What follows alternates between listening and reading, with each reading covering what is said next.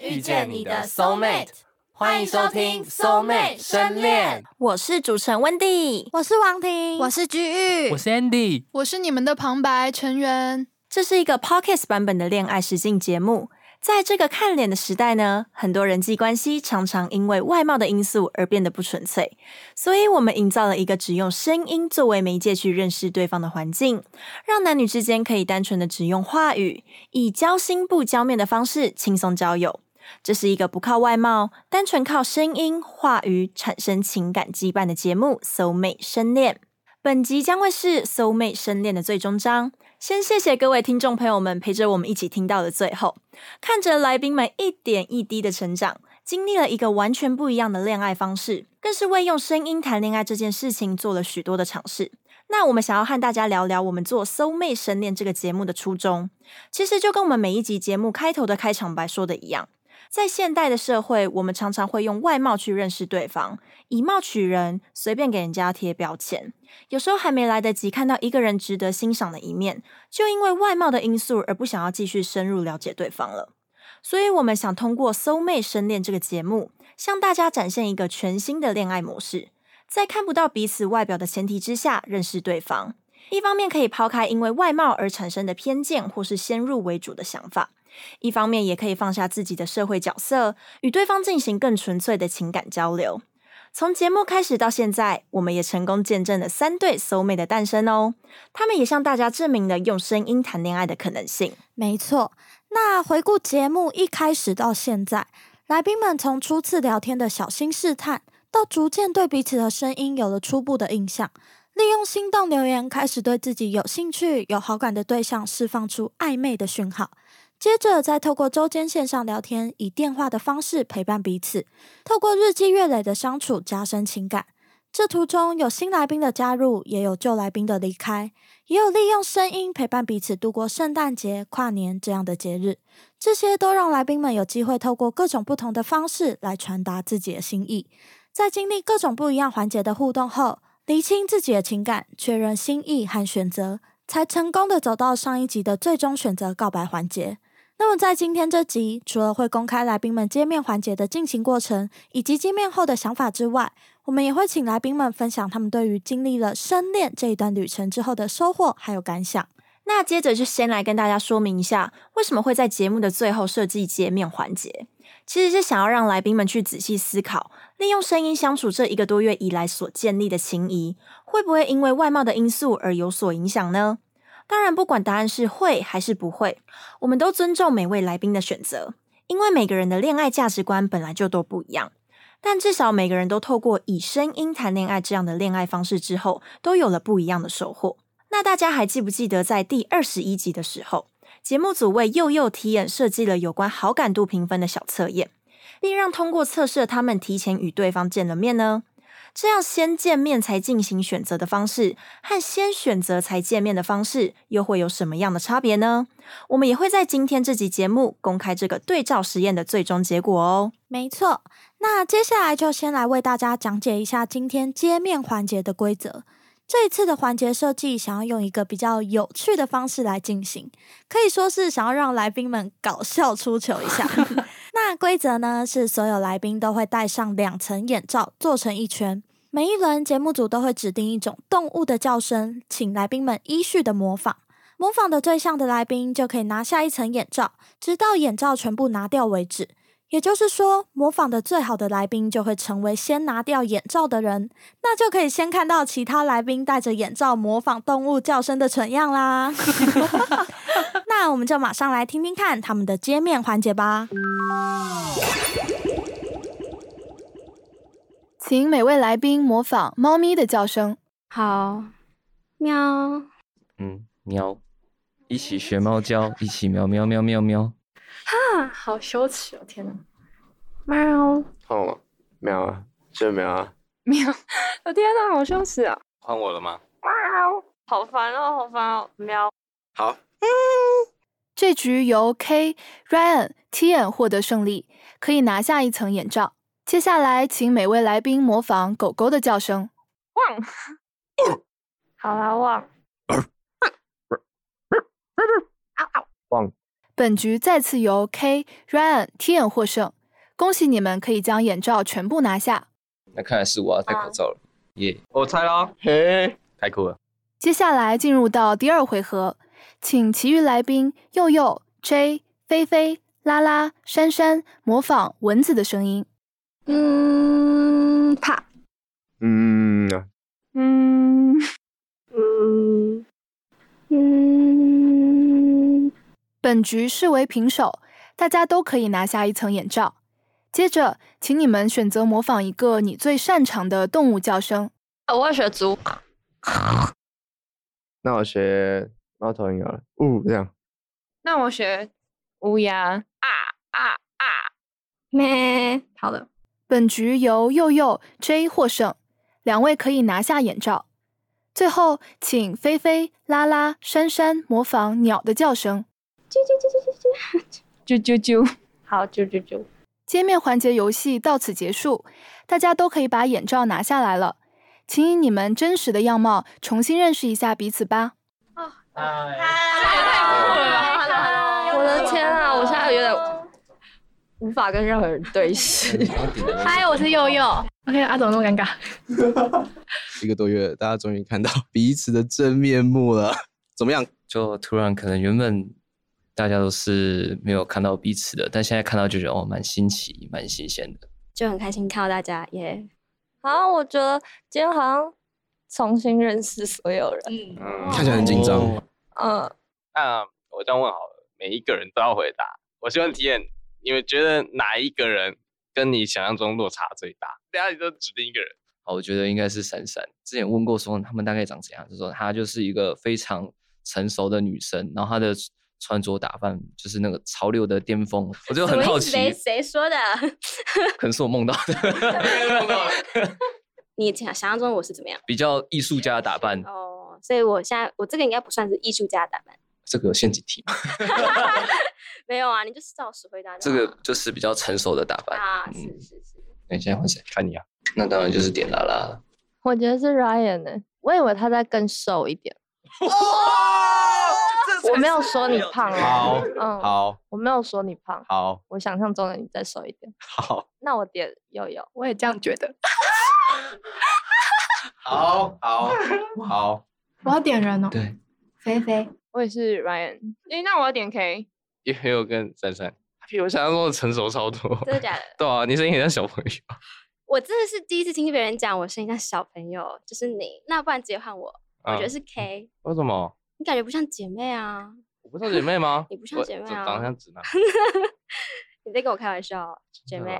啊，有有，你长得是可爱的，谢可爱的大姐姐，谢很和蔼可亲的，这就是我一个赞。都赞吗？每个都就我想象的之上。我觉得大家跟我想的都不太一样。为什么打着这个表情看我？就是没有嘛。我觉得听声音跟实际上，我觉得多少都会有点落差跟想象，就是可能会想象说，哦，这个人可能平常怎么样怎么样，然后大家自己脑中会有个想象嘛，所以有点不一样，蛮正常的吧哥。哥，你现在很紧张哦，你额头都是汗。没有就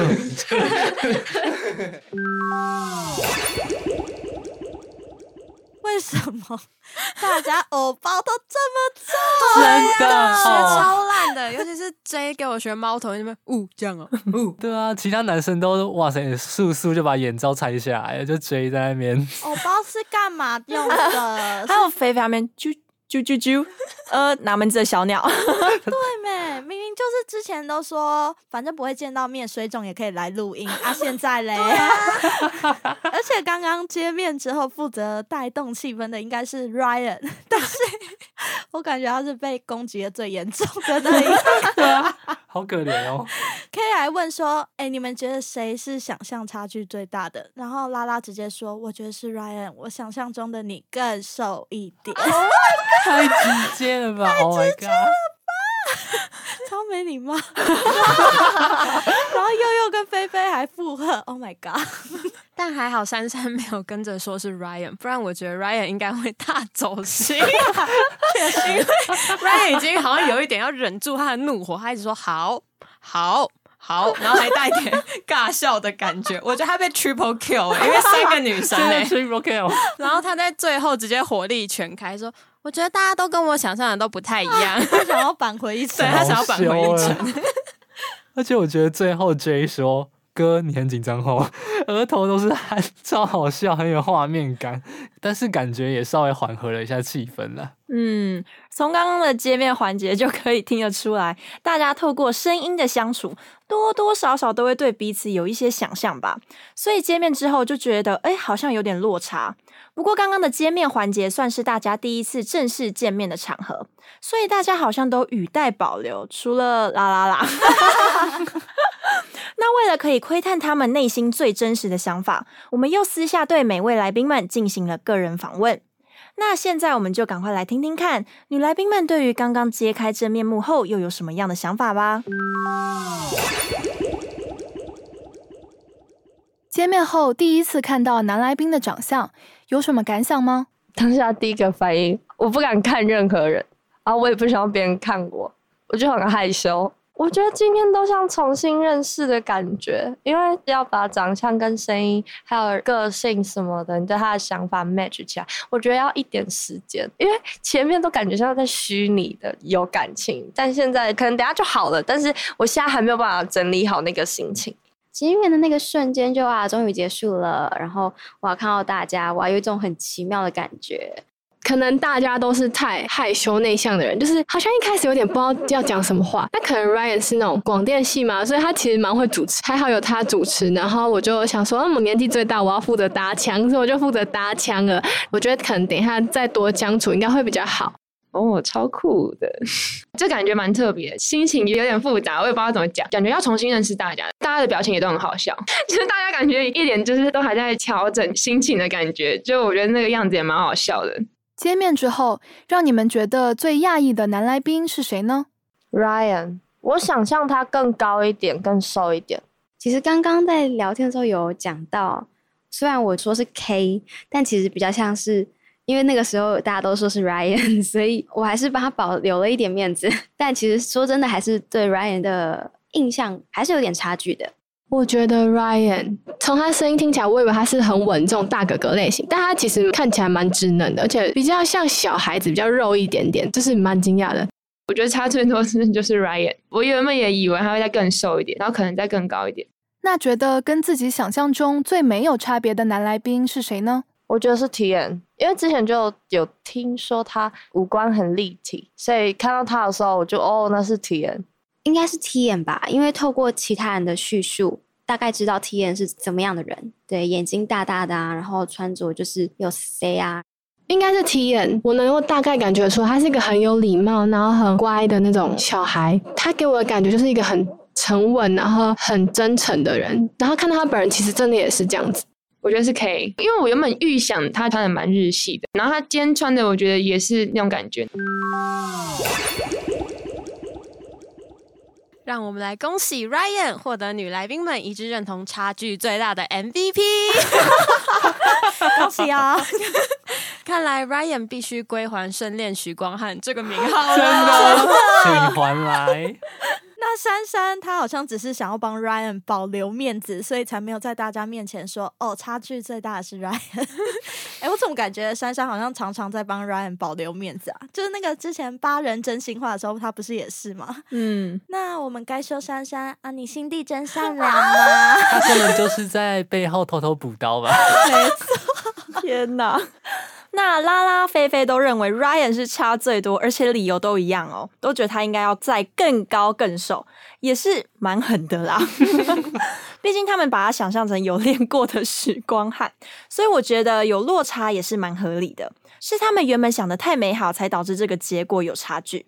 Ryan 声音所散发出来的感觉，的确就是充满磁性的大哥哥的感觉，不过真面目却截然不同。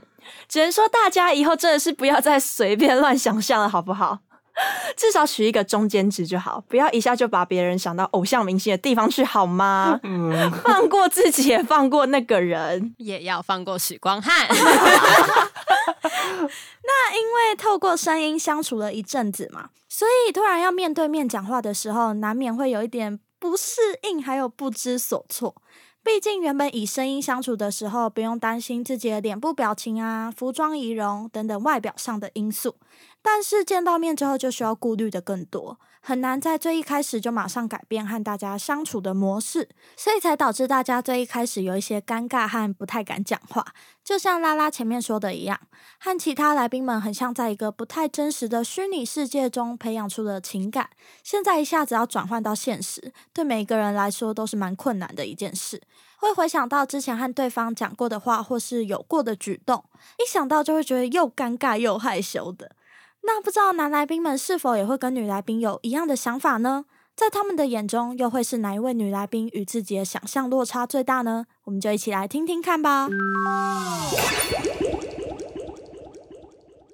见面后第一次看到女来宾的长相，有什么感想吗？我看到他们，感觉好像又是重新认识了这个人的感觉。就看着他们讲话，反而会没有办法像之前那么的自然的讲话嘛，会开始有点尴尬的感觉。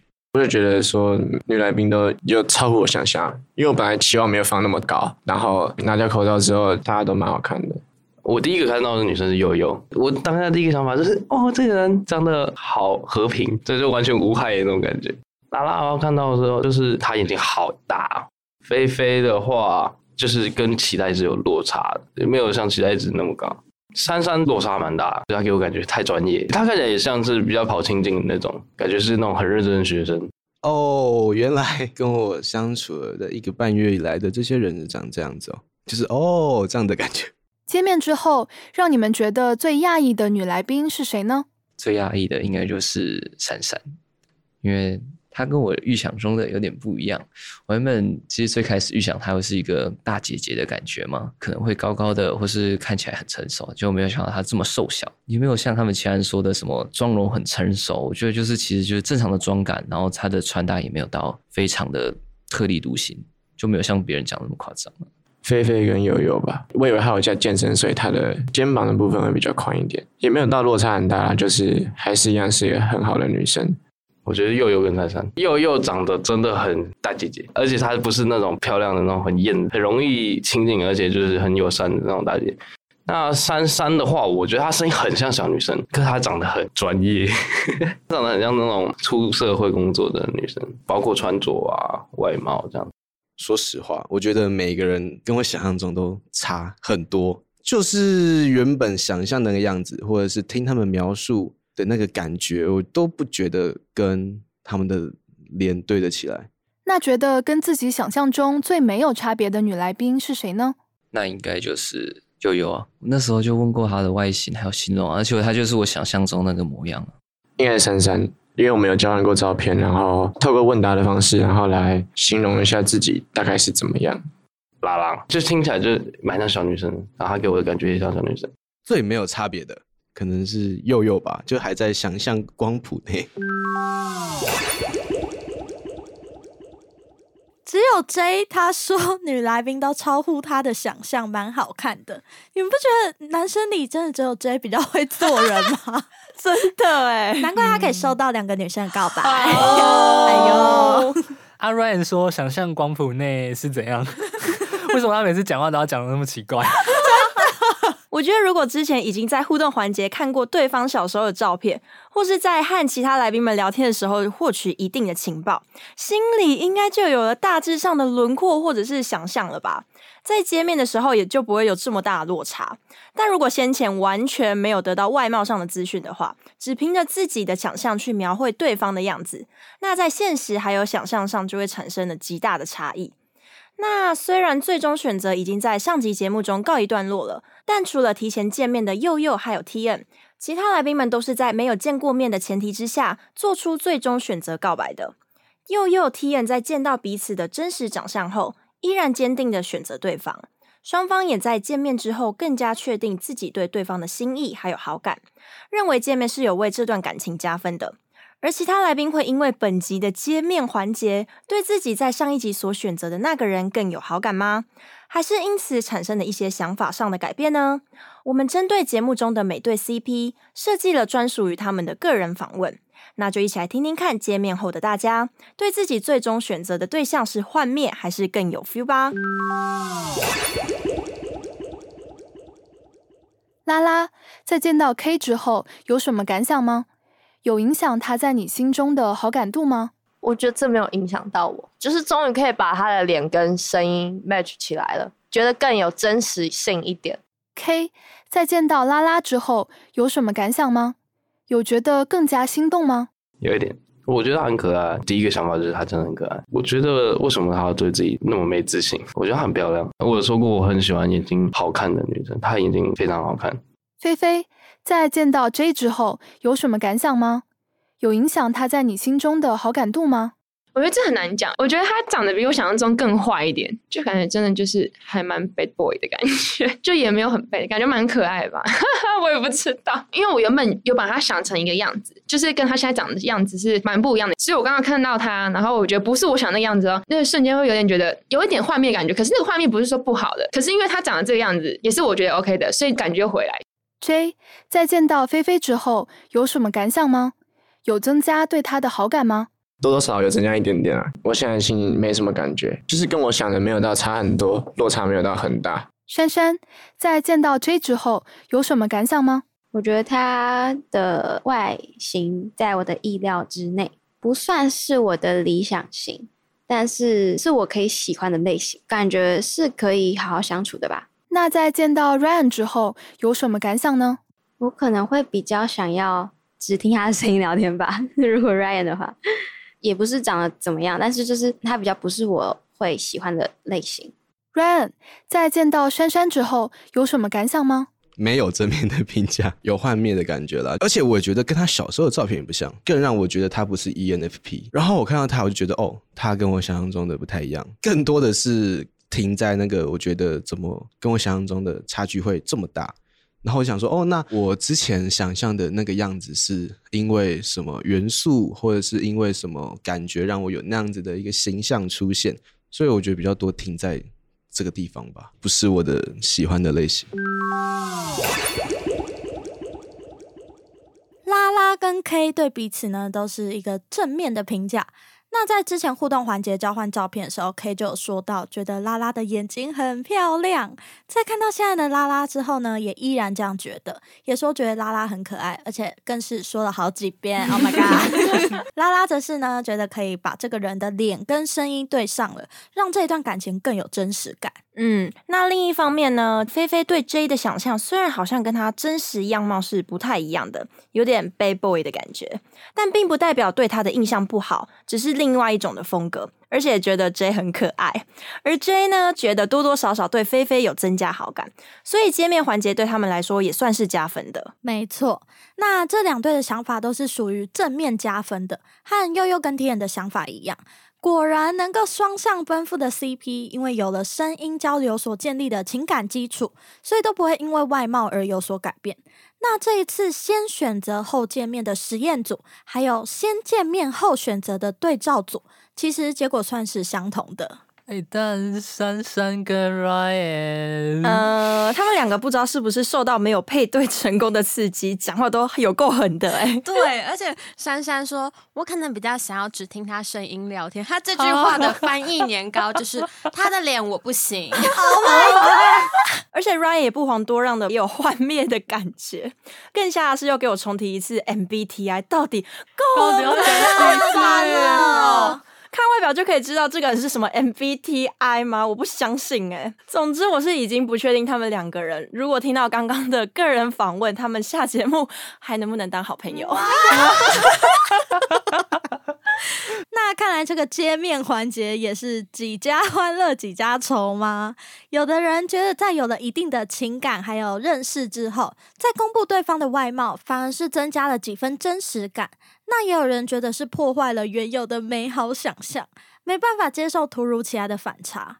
但其实不管是哪一种想法，都没有真正的对或者是错，都是来宾们在亲身体验以声音交流恋爱，也就是深恋的这个恋爱方式之后得出的解答。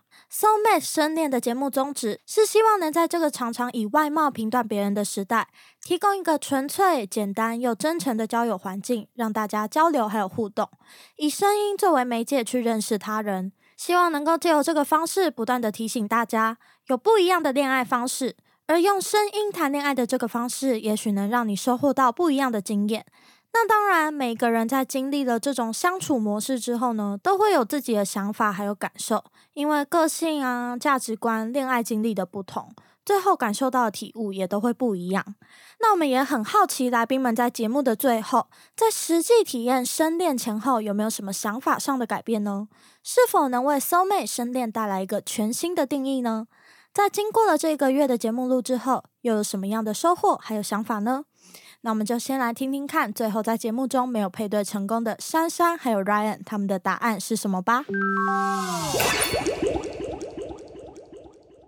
珊珊、Ryan 录制的这一个多月以来，体验了很多不同的互动方式，有没有什么让你们觉得特别印象深刻的事情或是环节呢？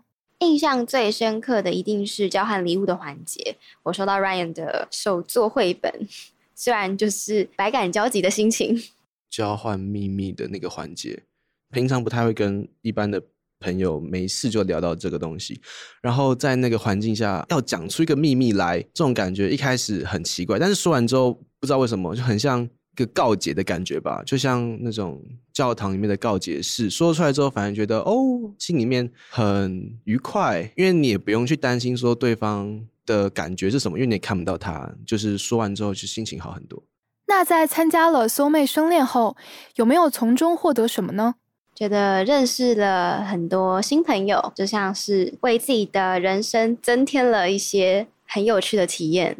这节目也让我更认识自己，更让我在感情的互动上面，我也更理解自己想要的是什么，然后也更知道说我自己在不同的。可能是情境或者情绪上面是什么样子的，更了解自己之外，也更知道自己想要的是什么，然后或者喜欢的类型是什么。虽然最终没有配对成功，但是在体验了生恋这个恋爱方式之后，有没有什么想法上的改变呢？我觉得其实整体聊天的方式呢，我没有觉得跟想象中有什么差异，只是因为增加了节目的一些效果，然后一些主题，还有。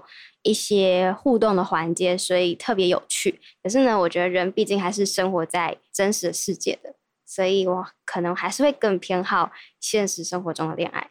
这样子整个体验下，我觉得对我来说很贴近心灵吧，就是没有太多的成见或者是既定的印象，不用看到对方，所以可以更自在的跟对方聊天说话。有了这样的体会之后，请用自己的见解为节目赋予一个新的宗旨吧。透过声音的互动方式，相较文字讯息来的真实许多，却不免还是对彼此保持有一定的想象空间。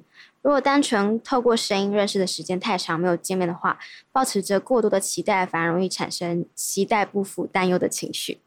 我认为以声音作为媒介的交友方式，可以抛开平常被贴上的标签或者是包袱等等的，对我来说是一个更自在、更舒服也更直接的一个相处方式。我觉得珊珊印象深刻的是，就是她下船的起点。没错。然后 Ryan 说喜欢倾诉烦恼秘密的环节，感觉是因为 Ryan 本身就是喜欢表达自己的人，所以透过这个环节可以感觉和对方有比较进一步的交流，也就是 Ryan 说的贴近心灵。嗯，那珊珊自己下的宗旨也有提到，他觉得他是抱持过多的期待，反而容易产生一些担忧的情绪。其实这蛮能理解的。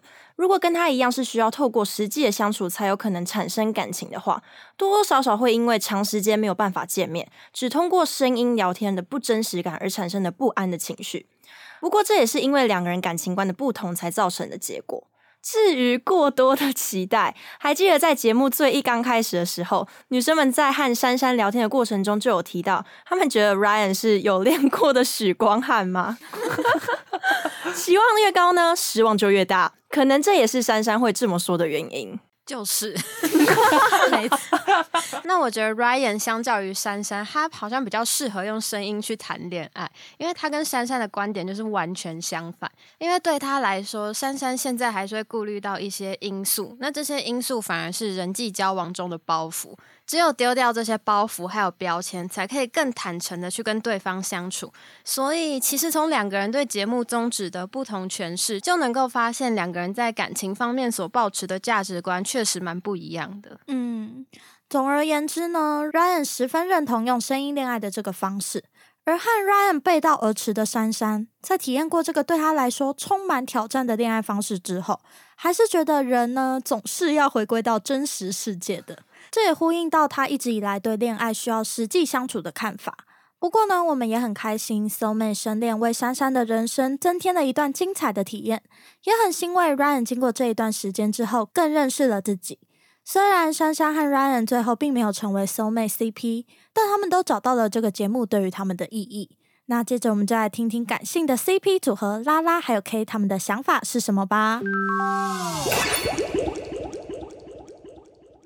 拉拉 K 录制的这一个多月以来，体验了很多不同的互动方式，有没有什么让你们觉得特别印象深刻的事情或是环节呢？我觉得这机会很难得，然后认识珊珊、菲菲、悠悠，跟他们相处在一起的时候就很自在，然后他们也很照顾我。在这里，可能因为都不认识大家，所以我可以重新更表现自己，重新更做我自己。第一次隔着布幕讲话的时候吧，因为那时候我们两个的心情都很糟，我知道我伤了他的心，然后他很难过这样子。那时候他对我唱歌有点感动这样。那在参加了松妹生恋后，有没有从中获得什么呢？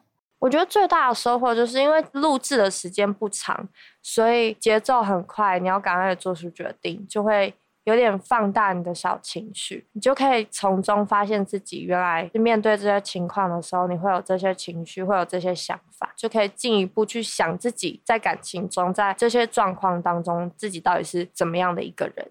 就是要很认真去调试自己的心情，一定要去做选择，有时候不能放太多的感情。两位在节目的最后成为了 Soul Mate CP，那在体验了生恋这个恋爱方式之后，有没有什么想法上的改变呢？我觉得可以找到很契合的人，但是 Soul Mate 不一定，因为我觉得真正的伴侣是要实际上的相处，不管是他生活的方式，可能相处起来的感觉，这些都很重要，就是能不能成为另一半的关键。我仍然是觉得还是有点像网恋的感觉，你看不到对方，对方也看不到你。一开始完全没有办法得知对方是什么类型的人，更难去推测，所以很难想象这样。有了这样的体会之后，请用自己的见解为节目赋予一个新的宗旨吧。用声音去认识一个人，确实可以抛开外貌上的限制，然后你是真的去用对方的谈吐、对话、个性去认识他这个人。但如果要更进一步的发展成恋人的关系，我想还是要透过实际的相处，还有更多生活上的接触，才有可能发展成下一步。我们无法用声音去理解对方外貌，但是我们可以用声音去传达，或是知道对方的想法、自己的想法。拉拉他说，透过节目的环节，深刻的体会到自己在每一个状态下的情绪。那从这些情绪中，也更了解自己是一个怎么样的人。那除了认识别人之外呢，也重新认识了自己。其实我们也算是重新认识了拉拉。从最一开始那种比较爱撒娇啊，需要别人照顾的小女孩形象。到对 K 告白的时候，他说他会用自己的方式去保护 K。透过这中间的转变，我们也看到了拉拉的成长，完全颠覆了起初我们对拉拉的看法，更是看到了拉拉不一样的魅力。嗯，那虽然拉拉和 K 最后是双向奔赴成为 CP 了，但拉拉跟 K 都觉得需要透过实际的相处，才有可能进展到下一步的关系。虽然真的可以透过声音交流产生好感。但后续如果真的想要确定成为情侣，还是会需要了解对方平常在日常生活中的行为举止，还有习惯等等的，是不是跟自己合得来？这些都是只能透过实际生活中的相处才可以真正感受到的。嗯，所以在恋爱的想法上，他们可以说是非常的契合。或许正是因为这样，他们才可以双向奔赴。至于能否真的走到下一步，就要等实际相处之后的发展了。无论拉拉跟 K 是否会发展为更进一步的关系，他们也再次为我们 Soul Mate 生恋证实，真的可以撇除掉外貌去认识一个人，只专注在对方的性格上。那接着我们就来听听看菲菲 J 这一对 CP 的想法会是什么吧。菲菲 J 录制的这一个多月以来，体验了很多不同的互动方式。有没有什么让你们觉得特别印象深刻的事情或是环节呢？我觉得是我自己，就是从 Ryan 换到 K，再从 K 换到 J。我也一直觉得很怕说变来变去，然后这样会不会感觉变心变很快？就是我其实也有去找朋友，然后问意见，因为当初 Ryan 跟 K 他们情况是就已经配好嘛，所以我也不太可能选他们。再加上我觉得 J 也不错，也不完全是因为他们不能选我才选他。我比较喜欢聊天、体验录音的感觉，我觉得就是我之前没有体验过的。那在参加了 Soul Mate 生恋后，有没有从中获得什么呢？我觉得最大的收获就是认识到一群很棒的人，真的蛮喜欢节目组的人。我觉得他们很温暖。我原本当初预想来参加这个节目，我真的觉得我就是来录，然后我也没有想到会有这么多很惊喜的环节。然后我就觉得节目组人是感觉很用心在做这个节目，然后也有顾到我们个人的感受。然后像是因为我有一次录音有在录音室掉眼泪，那节目组的人就也有来关心我。然后我那时候真的就觉得超窝心的。所以我觉得最大的收获是认识这边的人。第二个的话，应该。就是这个经验吧，就我觉得这是一个非常特别，然后很棒的回忆。认识新朋友的关系，让我的体验蛮多的，跟每个人聊天我都觉得很开心，然后也让我学到蛮多东西的。两位在节目的最后成为了 Soul Mate CP，那在体验了生恋这个恋爱方式后，有没有什么想法上的改变呢？其实当初应该我是觉得我应该不适合吧。录完之后，我觉得更加深我这感觉，就真的不能只听声音，因为我觉得很多东西就没有办法用聊天就展现出来。我自己的话，我是比较注重男生有没有礼貌这件事情。可是录音的话，感觉不到。你们可能一起出去，然后吃饭，你才能看到。用声音谈恋爱这个方式，我觉得就会让来宾想要跟聊天的人会有很多的期待。我觉得是蛮酷的。有了这样的体会之后，请用自己的见解为节目赋予一个新的宗旨吧。单纯用声音来交朋友的话，我觉得感觉就是大家的地位都是平等的，没有人会因为外表我不敢跟谁讲话，或者谁就不想要跟你讲话，就是大家的起跑点都是一样的，这是他的优点。可是我经过这节目，我觉得果然人还是需要真的实际相处，就是换一个不同的方式，然后让没有另一半的人另一个机会。以声音的方式来进行，就等于是说不是透过长相，所以你用声音的方式的话，就给了另一些人那些机会，就让他们可以好好展现自己的方面。我觉得菲菲想太多了，哎，她担心的点其实是很多恋爱综艺都会发生的事情，其实没有一直选择同一个人是蛮合理的事情，加上菲菲也不是说平白无故一直换来换去。是真的经历过相处，还有自己多方考虑之后才做的决定。对，我觉得他是自己有想清楚的，而且菲菲觉得自己不太适合用声音交友的原因，我觉得是因为他自己在最认识的初期，他不会把自己的全貌展现给别人看。嗯，我觉得这也是 K 觉得菲菲跟拉拉之间的差异，因为 K 只看到菲菲比较成熟稳重的一面，可是他没有看到她可爱小女人的那一面。而且以声音作为媒介去认识，其实对于比较慢熟的人来说，就会有很多面相没有办法透过这种相处模式直接就展现出来。嗯，没错。那 J 喜欢这样的聊天方式，也因为这样的聊天可以让人产生很多的期待。只是 J 之前有在跟菲菲聊天中提过，希望对方不要对自己的期待太高，不然落差会很大，而且会失望。这也是 J 自己在面对看不到长相的时候有的态度。所以 J 也是唯一一个在见面之后觉得所有来宾们的长相都在自己的想象以上的人。这真的告诉我们，万万不可对别人加诸太多不必要的期待。透过声音，专注的去认识和了解这个人就好。真的。那最后，我们就要来听听提前见面之后，却依然坚定选择彼此的佑佑还有 T N，会不会和其他人有什么不一样的想法呢？佑佑 t i n 录制的这一个多月以来，体验了很多不同的互动方式，有没有什么让你们觉得特别印象深刻的事情或是环节呢？就是每一周来啊，然后看到节目组的人好辛苦哦，他们办的非常好，因为我们来啊，整个流程很顺，然后我们其实基本上没有什么等待时期。其实我觉得大家来都是开心的，然后走的时候也都很开心。那我觉得这里让大家觉得是一个另外一个生活重心，我觉得这边真的非常好，节目组很棒。都是 K。他原本选好拉拉的时候，突然跟我说他换菲菲的时候，我非常的惊讶，那让我记到现在，而且我到现在还没有跟拉拉讲过。我就想，我每次跟拉拉在传讯，有在想要告诉他吗？嗯，还是不能讲。我都跟 K 约好了，这感觉我觉得不讲好像有点对不起他，可是讲了又好像对不起 K。那在参加了 Soul Mate 生恋后，有没有从中获得什么呢？收获最大，我觉得是我个性的转变，就是我觉得我自己变得更外向了。我以前不知道我可以对没有感情基础的人这么外向，所以我觉得这边转变最大。其实我起初是抱着交朋友的心情来的，并没有对恋爱抱持太大的希望。但我后来才发现，原来透过语音聊天的方式，能够让我更专注于认识一个人的内心，在我们互相都不了解的情况下去了解、去学习，并去沟通。我觉得这对我们每一个人而言都是一个成长。两位在节目的最后成为了 soul mate CP。那在体验了生恋这个恋爱方式后，有没有什么想法上的改变呢？其实我觉得我感受非常深诶，因为我自己啊，如果当面聊天的话，我其实会很紧张，跟会不太知道要怎么说话。但后来发现，其实声音很有陪伴感诶，即使你没有看到他的人，你好像通过先声音这样聊天聊个一阵子，你发现你们可以分享好多事情哦。所以其实声音是一个很有力量跟很有温度的一个媒介，就是我觉得它有一个陪伴的感觉。其实我原本认为这个有点难度，但我后来发现，就是声音其实比当面更能讲出一些平常当面不能讲的话，也可以传达出讯息没办法去传达出来的温度吧。所以我觉得声音交流其实是一个蛮不错的方式。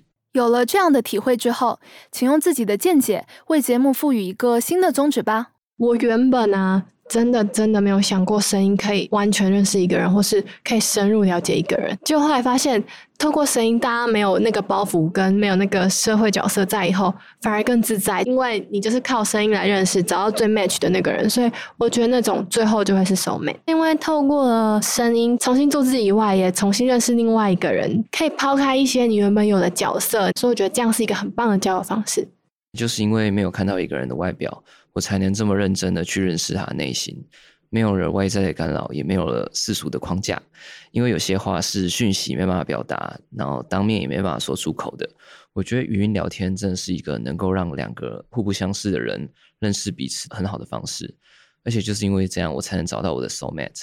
所以我一定会好好的善待他，追求他的。身为节目组的代表呢，听到自己用心办的活动能够让大家开心的参与，甚至还能够变成来宾们生活重心的一部分，真的是觉得很感动，也很窝心。我自己呢，其实也很感谢来宾们愿意敞开心胸，真的透过声音去交友，甚至去恋爱。这一路以来，也带给我很多不一样的感受。但刚刚听下来，虽然觉得很感动，但有一个地方让我觉得有一点出戏，就是佑佑印象最深刻的是跟 T N 的画风真的是完全不同，T N 完全把感动的情绪打断了哦。而且回想佑佑刚加入节目，说自己是比较内向的女生，到后来发现佑佑其实是一个很温暖大姐姐的存在。佑佑在这个节目中不仅重新认识了自己，也发现了自己以前认为的不可能。作为中期才加入的佑佑，从节目开始的个人访问中就不停的说到自己是一个非常害羞内向的人，但在每一次的聊天过程中，都可以感受到他的努力，也展现出自己独特的魅力，发挥自己最外向活泼的一面。到最后呢，这份努力也成功成为他最理想的样子，也在节目中遇到始终对他诚恳而且真心的体验，让佑佑渐渐走出过去的情伤。佑佑也在刚刚的个人访问中提到。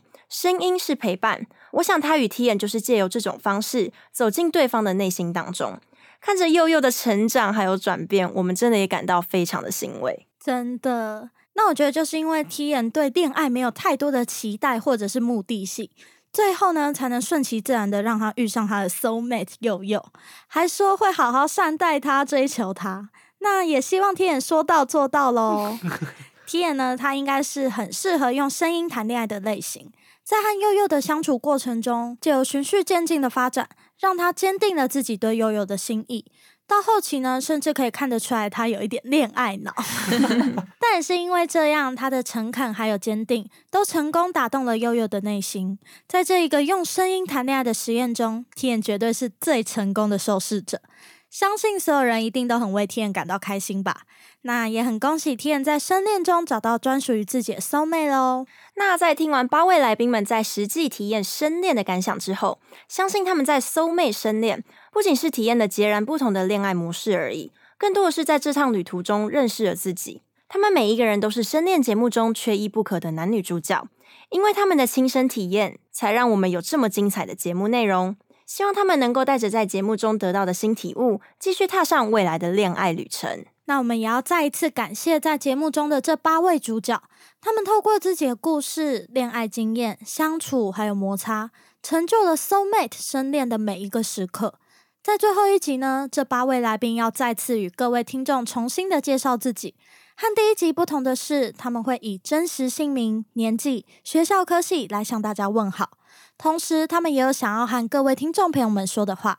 他们都是带着不同经历、不同背景的人，却因为来到了 soul mate 深恋而聚在了一起，共同经历了这样截然不同的恋爱方式。也谢谢跟我们一起见证他们每一刻的你们。那现在就来欢迎我们的主角们吧。节目的最后，再介绍一次你们自己吧，也向喜欢我们节目的听众朋友们说一句话吧。大家好，我是珊珊，我的本名叫做吴星云，大家都叫我 Sandy。我今年二十二岁，目前就读于世新大学广电系四年级。希望大家在听完这个节目之后呢，除了享受节目当中产生的一些粉红泡泡啦，或是一些刺激的环节之外呢，也希望你们在节目之外也找到你们的 soul mate。Hello，我是 J，呃，我的本名叫赵博祥，今年十九岁，就读世新大学财务金融系。有时候看节目的可以推广给自己的朋友。以我自己来说，这个体验是很新奇、很有趣的。Hello，我是佑佑。那我的本名叫赵洁如，今年二十三岁。那我刚从辅仁大学毕业了。那我是大传系的。我觉得在不管什么关系上，你只要放心、安心的做自己，你都会是最好的。大家好，我是 K，本名叫陈奎安，今年二十二岁，就读于世新公广三年级。就你要知道，就是外表不是第一，不要太快的去陷入一段感情，你至少要理解对方的心境，那你再去做下一个选择，其实才是正确的。大家好，我是拉拉，本名叫乐芬，今年十九岁，就读中山一公共卫生学系。希望听完节目的你们都可以找到 soul mate 哦。嗨，我是 Ryan，我的本名是丁佑，今年二十一岁，就读世新大学广播电视电影学系电影组。现在收听这个节目的听众，我希望不管是什么方式，大家都可以找到属于自己的灵魂伴侣，找到自己的 soul mate。大家好，我是菲菲，本名叫做阙于真，今年二十一岁，就读世新大学社会心理系。因为单纯听声音，所以你可能会对某个人有什么想象？因为想象通常都是很美好，你可能就把它想成越来越像你的理想型。那如果真的要用这种方式尝试的话，我觉得一开始不要对这个人有太多的预设立场。Hello，我是 T N，我的本名叫做汪博义，然后今年二十一岁，是世新大学英语系三年级。很谢谢你们听到现在，虽然我们的故事可能没有很有趣，甚至有点无聊，但这都是我们自己青春的一个小小经历。辛苦你，你们一路观赏我跌跌撞撞的初恋经验。细数这一个多月以来，来宾们的成长还有经历，以及听到他们用自己的姓名再一次介绍自己的时候，才真的有种要说再见的感觉。Soulmate 深恋的八位来宾，透过非常多不同的环节互动，周间线上聊天的增进感情，又迎来了成员的变动、突然的离去以及新人的加入。在节目进行的过程中，充满了变化还有不确定性。有人因此增进了感情，产生了心动的感觉；也有一些人认知到彼此之间不适合，而划清了界限。途中虽然有许多情感的波动还有转折，但不管最终的结果是如何，这一趟旅程也已经抵达终点。在节目中，每一位来宾都展现出自己独特的魅力，在欢笑与泪水的交织下，深恋成为他们最特别的体验。声音是陪伴，是倾听，是诉说，也是最直接的表达方式。而声音这样的特性，就是我们想要制作这个以声音呈现的恋爱实境节目的原因。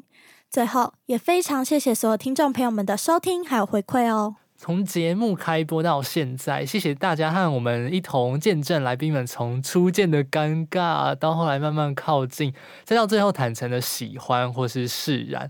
这中间有很多的喜怒哀乐、挫败和遗憾，我们都可以从中看到他们的成长。我们在这边也想告诉大家，声音不是传达情感的唯一方式，但却是一个重要的媒介。透过以声音交流，可以让你撇除外貌的主观想法，用另一个角度去认识人，产生好奇。经过时间，也许还能升华成好感，甚至进阶成喜欢。看不到对方的长相，只单纯的深入了解对方的内心，更能确定对方是否真的是自己的 soul mate。让我们一起借由声音，一起体会彼此最坦诚的一面。除了经历来宾的生恋过程，我们最后也要再次感谢所有听众朋友们的收听。在开始做这个节目之前呢，我们有非常多的不确定性。担心会不会没有人喜欢，会不会做不出来等等。企划、脚本、录制过程还有后置，真的是花了数百个小时才能做出今天大家听到的成品，常常心力交瘁，真是快要往生了。但收到了许多的回馈，深恋甚至还上了 Apple Podcast 电视与电影类别的新节目排行榜。也有收到粉丝跟我们说，深恋陪伴他的通勤时光，觉得我们真的做得很好，也给了我们很多的鼓励还有力量，真的都让我们觉得非常的感动。非常谢谢所有人一路的陪伴。嗯，真的，虽然很舍不得，但节目进行到这边，真的要和大家说再见了。深恋为大家做了一个透过声音谈恋爱的实验，尽管每个人的方式还有感想不同，但却在这过程中抛开自己的社会角色。摆脱外表的束缚，用更轻松自然的方式去交友。希望这个节目有为大家拓展一个全新的恋爱模式，甚至对恋爱有更多的想象。我们是一个不靠外貌，单纯靠声音话语产生情感羁绊的 Podcast 恋爱实境节目《So 美深恋》。那这边要插播一则重要的资讯。就是我们深念团队的毕业展览，将在五月十八到五月二十一的早上十点到晚上九点，在华山东二 D 展出。摊位上我们会摆放专属来宾们的个人故事书，内容可以看到他们在录音期间的各种花絮照哦。也就是说，来我们 B 展的人可以抢先看到来宾们的真面目，甚至也有可能巧遇他们本人哦。所以大家有空的话，五月十八到五月二十一，华山东二 D A B C D 的 D，大家不要跑错喽，我们就不见不散，等你们哦。最后也欢迎大家到我们的 IG 和我们一起讨论今天的节目内容哦。我们之后也会持续的分享一些录制期间的花絮还有彩蛋。感谢大家收听我们的粉红泡泡，谢谢大家的收听，拜拜。谢谢大家，我是佑佑。谢谢大家，我是天。谢谢大家，我是菲菲。谢谢大家，我是 J。谢谢大家，我是拉拉。谢谢大家，我是 K。谢谢大家，我是珊珊。谢谢大家，我是 Ryan。谢谢大家，我是 Masa。拜拜。